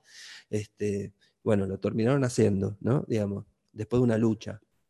Pero digo, fuimos conquistando este, cosas y fuimos ganando legitimidades, no sé si legalidades, pero sí legitimidades. Este, pero sí entiendo que, nada, es una experiencia muy situada, no, no estoy diciendo ahora hay que hacer esto, no, no sé qué hay que hacer, la verdad que no sé, digamos, justamente lo que digo es, pero ese no saber te hace pensar, justamente, porque el que no sabe piensa, ¿no? Digamos, el que sabe ejecuta, el que no sabe piensa el no saber me parece que es el insumo. Eh, habrá que sentarse a pensar. Y es verdad que hay núcleos duros, sobre todo en la educación formal, hay núcleos duros que son muy difíciles de, sacar, ¿no? Digamos, pero bueno, digo, cuando viene lo social implosionado, bueno, es la ocasión también para correr las inercias, para tratar de pensar, para tratar de ver. Yo no digo que es fácil, justamente no es automático, este, es muy complejo, está lleno de fracasos. Digo, yo estoy contando la historia de, lo que nos salió más o menos bien, pero podría contar cooperativa de vivienda que se nos cayeron, un espacio de producción textil en el sur de la ciudad que se nos cayó, ¿no? Digamos, no sé, un montón de cosas que, no nos salieron bien, ¿no? Digamos, realmente no nos salieron bien. Y te diría que la mayoría casi que no nos salieron bien. Este, no estoy contando un cuentito de hada, estoy diciéndole, digamos, que esta es la posibilidad de reproducción este, de lo público y de y de las apuestas comunitarias que, bueno, por lo menos como educador popular tenemos, ¿no? Digamos, de, ir por estos lugares, ¿no? Más que burocratizarnos y dejarnos que, bueno, no se lleve la inercia total las generaciones que vengan, que se hagan cargo, porque, bueno, con eso viene la destrucción de lo público, que es la destrucción de lo común, ¿no? Digamos, entendido como lo quiero plantear yo, ¿no? Digamos. Em, en relación a las escuelas y la periferia, a mí me, me gusta un término que nosotros, me parece que porque las escuelas son muy centros. Nosotros decimos que somos un centro excéntrico, ¿no? El centro que se sale del centro, que, incorpora las periferias, ¿no? pues si no, la te mandan a la periferia. ¿no? Digamos, me parece que justamente hay que, los centros tienen que incorporar la periferia, que la periferia es lo marginal, lo que está al costado, lo que está más silvestre en lo social, ¿no? Digamos, me parece que ahí hay una metáfora, porque si no, justamente desde arriba te mandan a la periferia.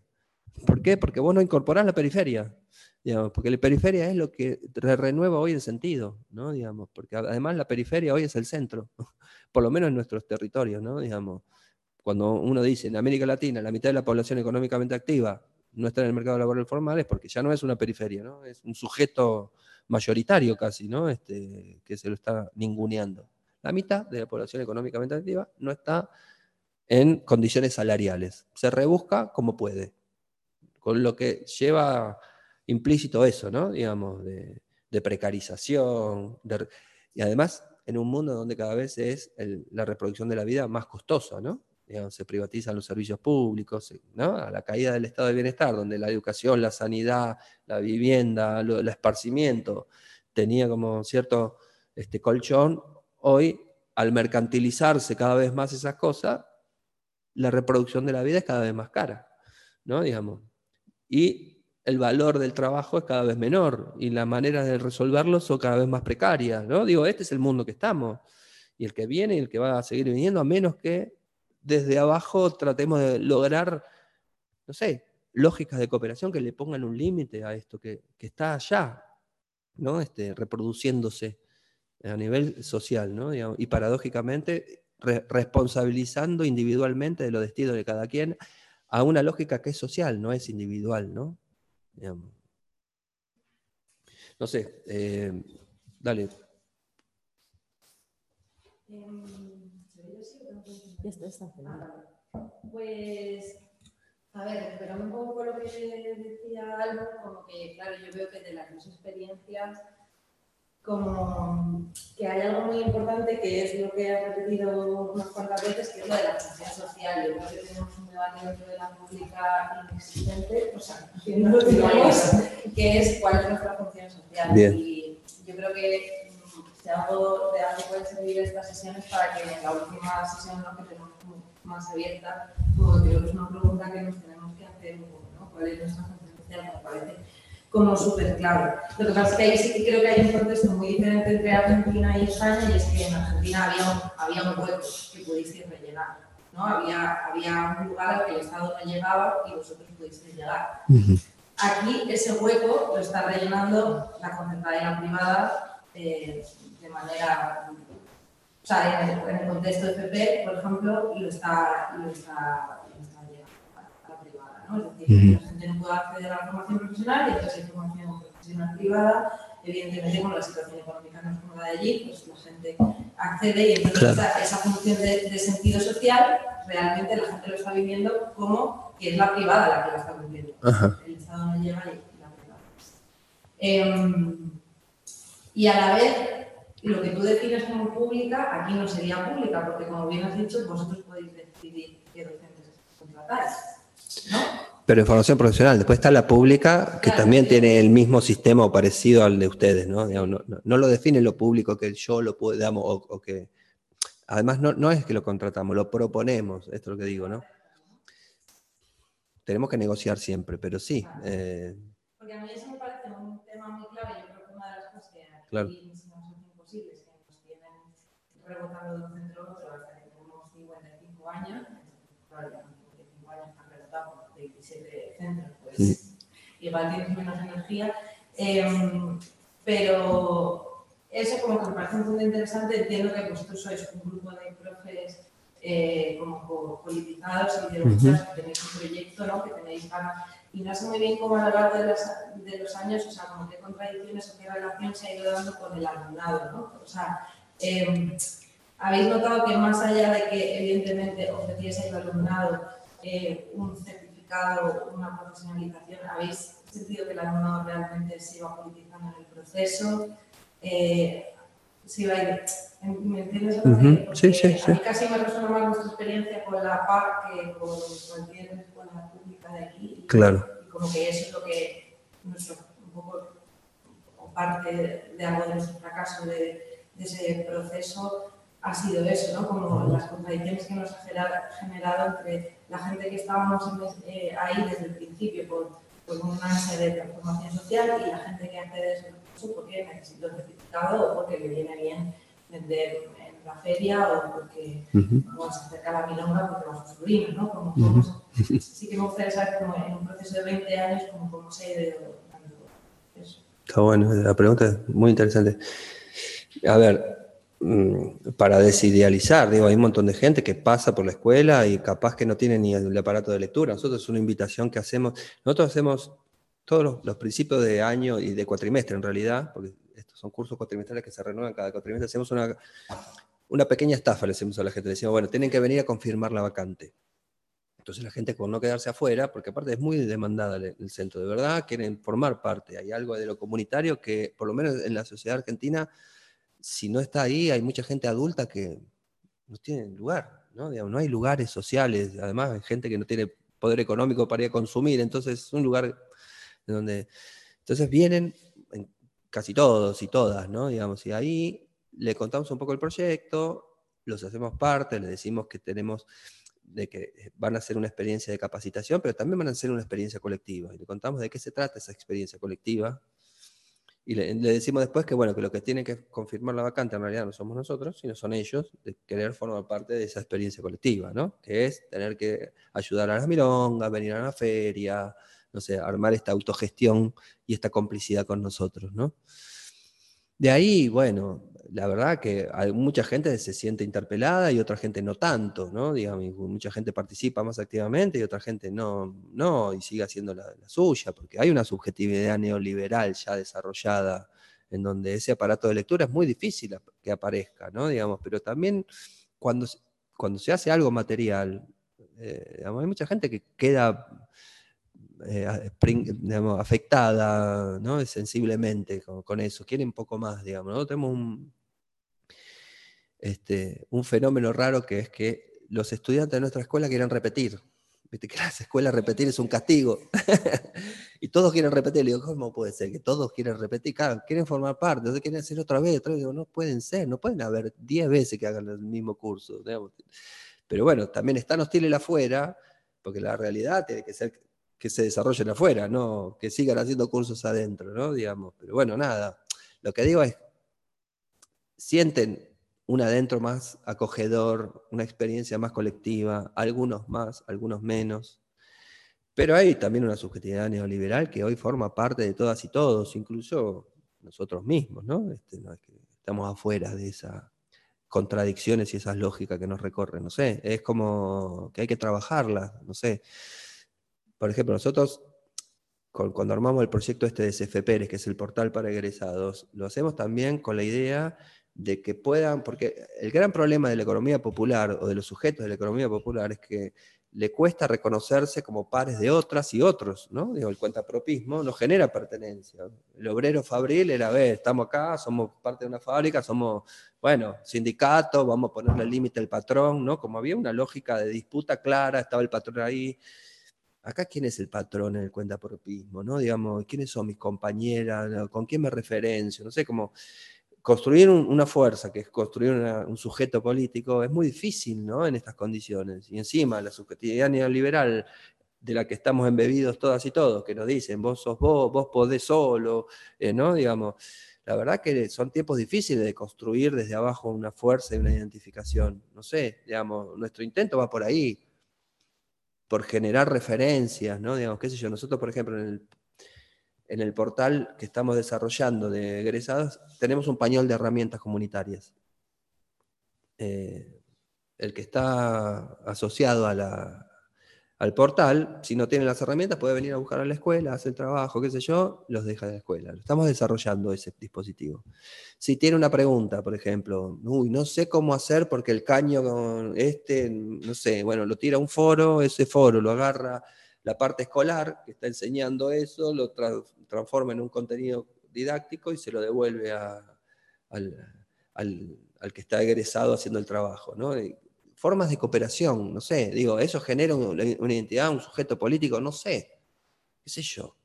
Eh, ojalá, digamos, nuestra idea es esa, disputar realmente formas y, fuerzas, pero bueno, eh, hoy está muy difícil esa identificación, por algo también avanzan las lógicas más individualistas, ¿no? Porque está muy difícil la identificación y la conformación de una fuerza, una potencia colectiva, ¿no? Pero por eso digo, lo público no puede claudicar por la pregunta por lo común, porque ahí sería la derrota total, ¿no? Digamos, lo público estatal y lo público comunitario, ¿no? Digo, para complejizar un poco, ¿no? Digo, y para meternos un poco a, las y los docentes que estamos también metidos en este rollo, aunque no lo sepamos, ¿no? Digamos, o reproducimos la lógica neoliberal o la disputamos. ¿Cómo es? Y no sé, qué sé yo. Yo les cuento más o menos con los problemas con los que nos fuimos enfrentando y las maneras en las que fuimos lidiando, algunas veces mejor, algunas veces peor, este, la mayor parte de las veces peor, ¿no? Digamos, que mejor. Este, estoy contando la victoria y no las miles de derrotas, pero bueno, nada, digo, no, es fácil, no es fácil. Eh, y no es automático, justamente es desautomatizar, ¿no? Digamos. Eh, y entiendo que la educación formal es más difícil porque hay más núcleos duros, como dice Almu, este, para, para desenrollar ahí, y hay muchas más rigideces, y está mucho más mirada. Porque aparte, como todo, hace máquina con un tiempo. Nosotros pudimos, porque en ese momento la formación profesional no estaba mirada. Hoy esa experiencia no hubiera sido posible tal como la conté yo. Bueno, habrá que pensar de otra manera, no sé. Digamos, yo no estoy dándole la fórmula de la Coca-Cola a nadie. Estoy diciendo, esta coordenada, este contexto, esto, surgió esto. Digo, solamente para reinventar una imaginación política, no para dar fórmulas, ¿no? Digo, pero me parece que la, por eso decía la insistencia en lo comunitario, en la insistencia en, la en actualizar una función social todo el tiempo, más allá de lo burocrático, más allá de las demandas, ¿no? Digo, porque la escuela es un lugar de demandas, o en todo caso, cómo transformar esas demandas en, en, proyectos o en tentativas, ¿no? Digamos, qué sé yo, más que en reactividades.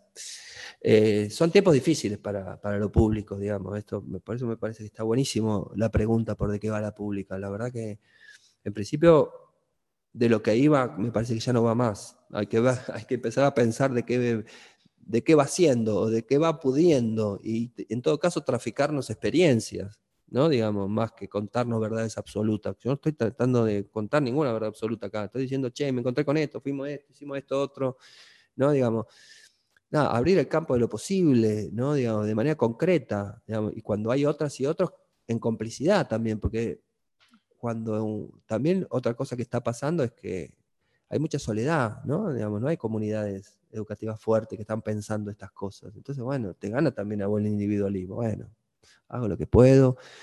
Te gana el cinismo, ¿no? Digamos, las escuelas se llenan de lógicas cínicas, ¿no? Digamos, cuando en el cinismo lo tenemos que estar enfocando más a, los poderes que nos quieren entristecer, ¿no? Digamos, nosotros decimos, hay que ser cínico en lo macro, pero hay que ser ético en lo micro, ¿no? Digamos, en lo micro hay que ver qué se puede, ¿no? Digamos. El problema es cuando uno se vuelve cínico en todos los planos de la vida, ¿no? No cuando el cinismo en sí mismo no es ni bueno ni malo, ¿no? Digamos, puede ser una lógica de supervivencia, ¿no? Cuando los poderes te intentan como controlar, empequeñecer, dominar, ¿no? De hecho, nosotros desarrollamos la inteligencia para, bueno, lo burocrático, resolvamos lo que nos piden, el PEI, el proyecto institucional, ¿no? Bueno, ¿por qué? Porque lo importante es lo otro. Bueno, ¿qué hay en lo, en lo comunitario para, para armar, ¿no? Digamos, eh, me parece que ahí hay para despertar una percepción, ¿no? Digamos, una, una pilleza, ¿no? Digamos, una, eh, entre lo que se puede, digamos, lo que nos están pidiendo como condición de reproducción, pero no para reproducir lo que hay, sino para hacer otra cosa, ¿no? Digamos. Este, y después los formatos, bueno, esto es muy situado, ¿no? No, no, por eso digo, no, no, no intento dar la fórmula de la Coca-Cola, intento tratar de provocar un desplazamiento en una mirada como para que se activen otras imaginaciones políticas, ¿no? Este, eso nomás. Pero bueno, todo es muy barroso, todo es muy ambiguo, nada es muy claro. O sea, esto que vos estás preguntando, y la verdad que no hay un sujeto que se autoidentifique, que milita en la escuela. Hay algunos, no te voy a decir que no, pero digo, pero en 1500 que empiezan todos los cuatrimestres y en, el, y en el barrio que ya está acostumbrado, a uno se va enclavando en el territorio, va armando alianzas, va armando redes, va eh, construyendo complicidades. Con el paso del tiempo se construyen esas cosas. Ahora, ¿qué cantidad y qué sé yo? No sé. Hay un montón de gente que pasa y nada, se sirve incluso, porque yo lo que digo es que una de las funciones que tenemos los que estamos como en el espacio de conducción es cuidar lo común, digamos, este, y ver cuándo esas eh, digamos, que las lógicas extractivas no, no desertifican eso común, ¿no? Digamos, sabiendo que, bueno, que es un lugar para servirse, pero también para aportar a lo común, ¿no? Digamos, eh, hay reciprocidades ahí. Entonces, bueno, servite de esto, pero después venite una milonga, después da algo, después, no sé, como que que se dé esa reciprocidad para alimentar algo en común, ¿no? Digamos, pues si no también vienen las lógicas extractivas, ¿no? El tipo que quiere, viene, usa todo gratis, me voy, ¿no? Digamos, que también los hay, qué sé yo. Es difícil, es una lucha, digamos, no sé, es como una fricción todo el tiempo, es una contradicción todo el tiempo, ¿no? ¿Qué más? ¿Qué más? ¿Qué, qué?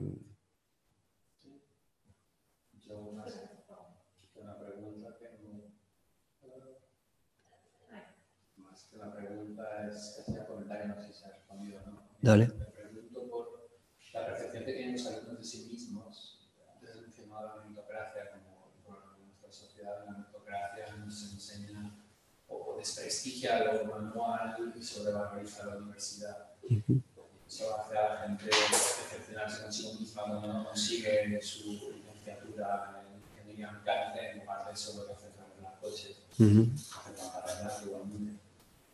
¿Cómo, sea, era una pregunta al principio, pero la pregunta, la respuesta, la, la, solución a, a, esta, a, este trastorno que uno se somete constantemente de lo manual es malo, igual es precisamente una formación que a de pasado, o cómo lo perciben los alumnos en general que están allí.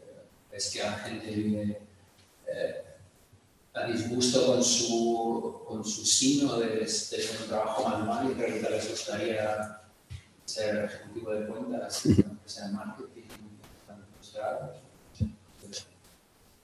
Y es difícil de responder esta pregunta porque la verdad que, no sé, digamos, yo, veo mucha fuerza abajo, mucha inventiva también en la gente para...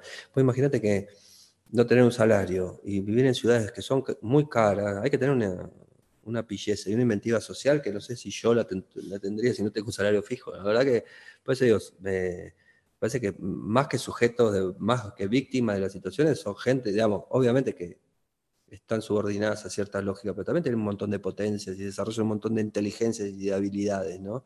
Por eso digo, me parece que, no sé, estar bicho también para aprender de esa gente. Yo, a mí siempre es una fuente de curiosidad ver cómo hace la gente para vivir este, en un mundo cuando no, no tiene un salario fijo y cuando los gastos son son exorbitantes. Vamos, nosotros tenemos 100% de inflación, los precios suben todos los días, es un caos Argentina, es un caos. No se, no se sabe que uno va a comprar un litro de leche y no sabe si sale 5, 10, 20 o 50, ¿no? Digamos, es como, se están viviendo periodos pre-revuelta, ¿no? Digamos, no sé qué va a pasar, la verdad, pues no creo que se sostenga durante mucho tiempo esto.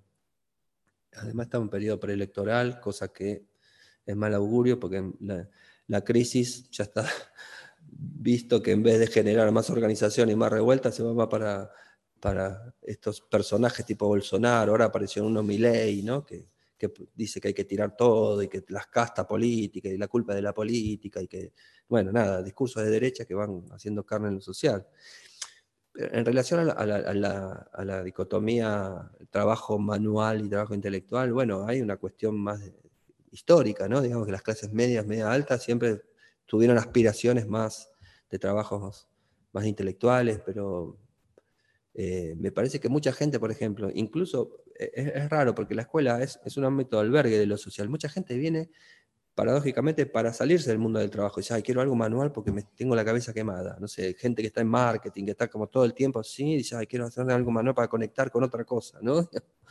Este, porque también te conecta con otra temporalidad, te conecta con otras cosas de vos mismo. Hay mucha gente que viene que tiene problemas sociales, de, ¿no? psiquiátricos, de salud, y vienen a hacer, no sé, digo, la, la escuela hoy es un campo de, en donde lo, por eso digo yo, lo, lo, social implosionado viene de, es la primera línea, ¿no? Digamos, donde viene lo social implosionado, viene de todo, ¿no? Este, bueno, nada, también es una oportunidad eso, que venga de todo.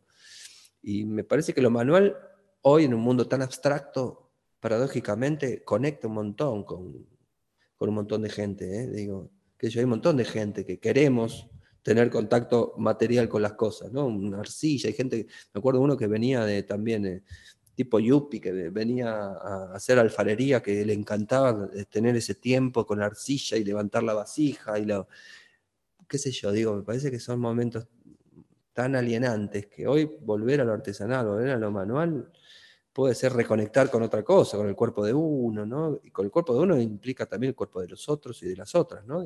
como que hay una temporalidad de la, de la transformación de los materiales que, que, es muy orgánica y que necesita tiempo, ¿no?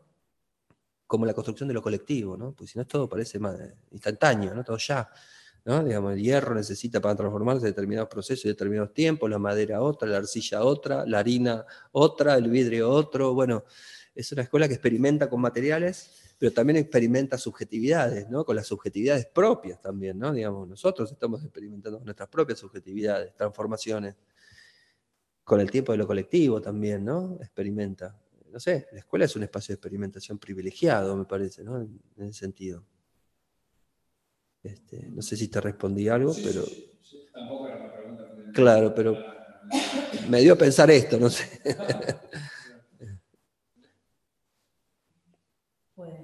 No sé, tenía una última cosa, pero igual si queréis, o sea, que también era como por cerrar esto eh, con, digamos, con las otras cosas que pensamos, no solo que la escuela pública ya no va a ser aquella lucha de la escuela por los 70, sino traer también a esas otras reflexiones como más concretas que traías como con los trabajos esenciales, pero que creo que también estáis haciendo, afectando este trabajo como comunitario, también con la propia autogestión de la reproducción de tu vida, ¿no? O sea, que también todos esos, ¿no? Pensando qué sentido tendría también una, ¿no?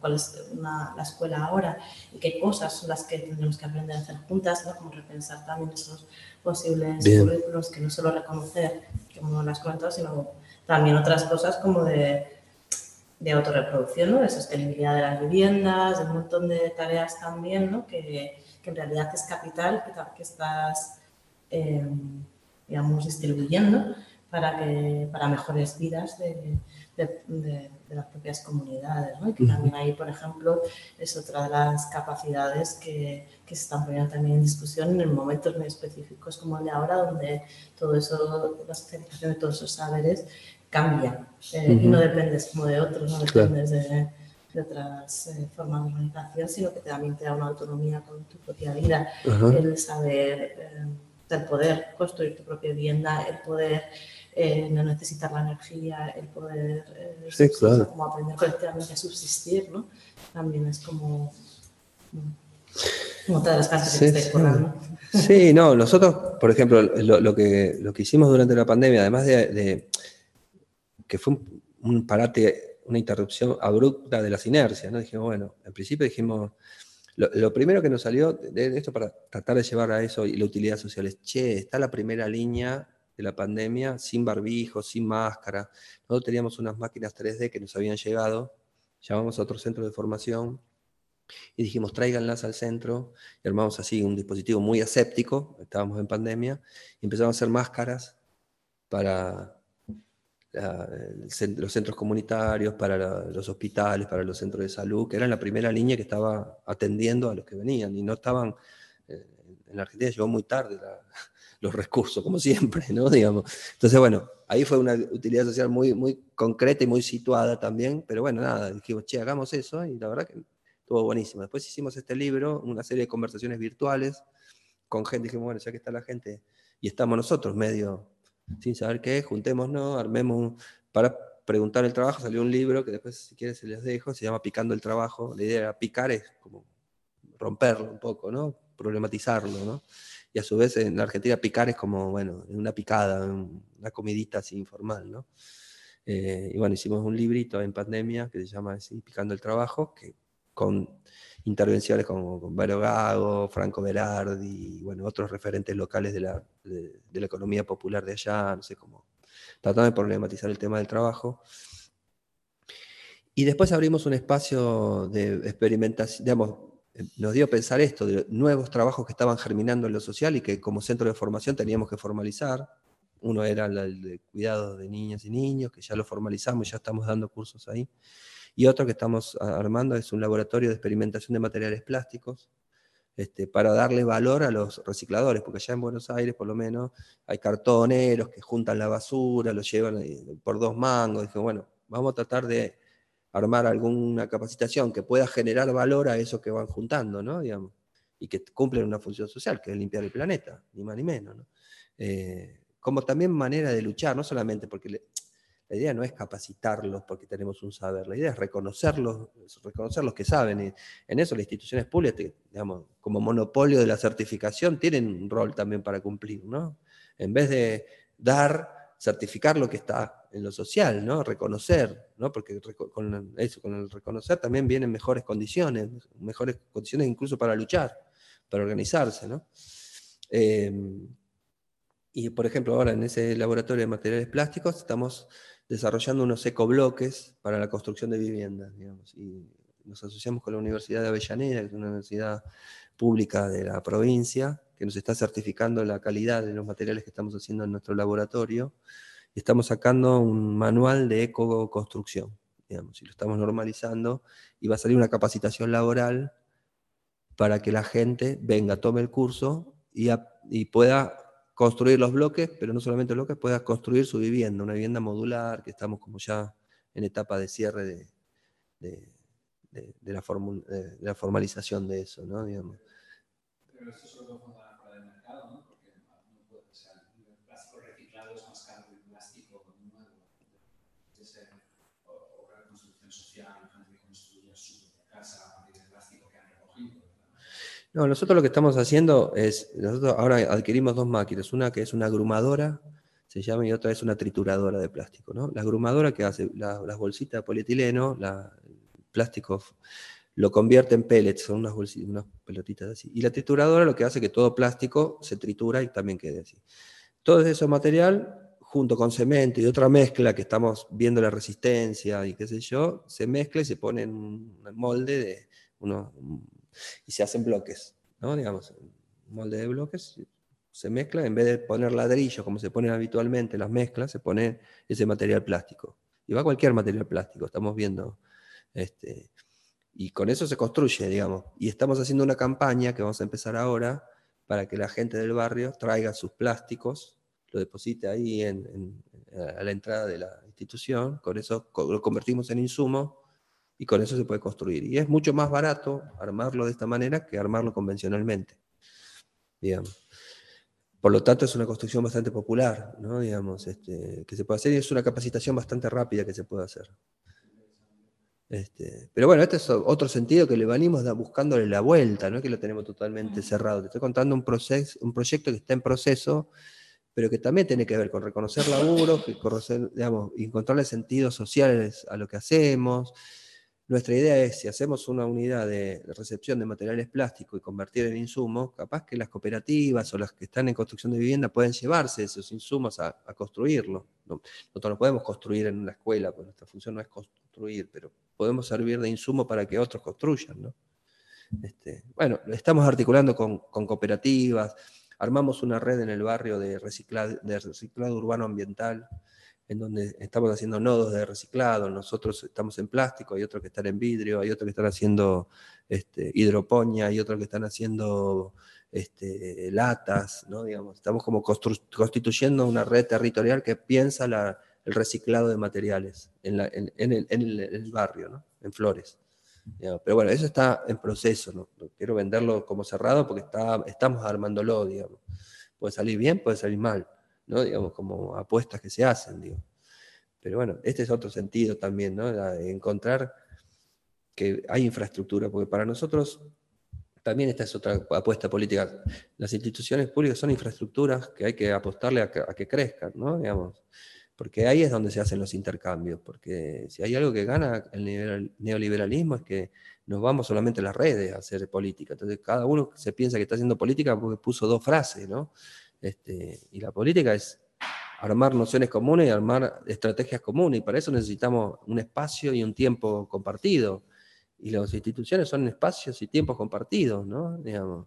Y hay, hay que defender eso como espacios comunes, me parece, porque nos sacan eso y cada uno nos metemos en nuestra cabecita a creer que estamos haciendo la revolución social y estamos solo en la computadora de casa, ¿no? Digamos, este, no sé, hay, hay algo para de nosotras individuales en nuestros institutos, nuestros centros de capacitación técnica, etcétera, tú sola, con buenas ideas que tengas o por unos métodos súper innovadores, o por muy bien que trates a la gente y te involucres, si eres tú sola, eres una isla y no eres capaz de construir nada. O sea, que yo me acerco a este curso, me acerco a hablar con arquitectura especialmente por eso, porque en soledad es que es imposible. Si ya, aunque formásemos un conjunto, como lo hicimos hace 20 años, de personas cohesionadas con una mirada política sobre la vida parecida, etcétera, habéis conseguido todo esto, o sea, eh, lo primero que tenemos que hacer nosotros es, es hacer esa masa, esa masa de gente y podernos hablar y reflexionar sobre la función pública, etc. Yo soy interina desde hace cinco años, he conocido cinco centros distintos, eh, es imposible llevar a cabo sí, un sí, proyecto Que, que, impacte mínimamente en el alumnado que, que tienes. Y bueno, y lo que así más puedo rescatar es precisamente una vez que fui profesora en el Centro de Formación Profesional básico, en el que los viernes hacían comida. ¿No? Entonces, si venías de fuera, claro. pagabas la comida y ellos lo que estaban aprendiendo lo ponían en práctica, es como lo que dices tú de, la, de lo práctico, ¿no? Claro, de claro. De que al vecino, de claro, claro. Ese día, que claro, claro. Y, y, y, poco más, la verdad. O sea, en los institutos que ni siquiera los laboratorios están, están puestos a, a, al día, es como una dejadez que, que Mm. daba, o sea, que no voy a hacer hablar de desgracias, porque no hemos venido a esto, ¿no? Y luego la potencia, la imaginación en común, claro, que para eso lo que debe es juntarnos, juntarnos y hablar, y reflexionar juntas, ¿no? Esta cosa... Está brava, sí, sí. No, no, en general está brava, ¿no? No es que...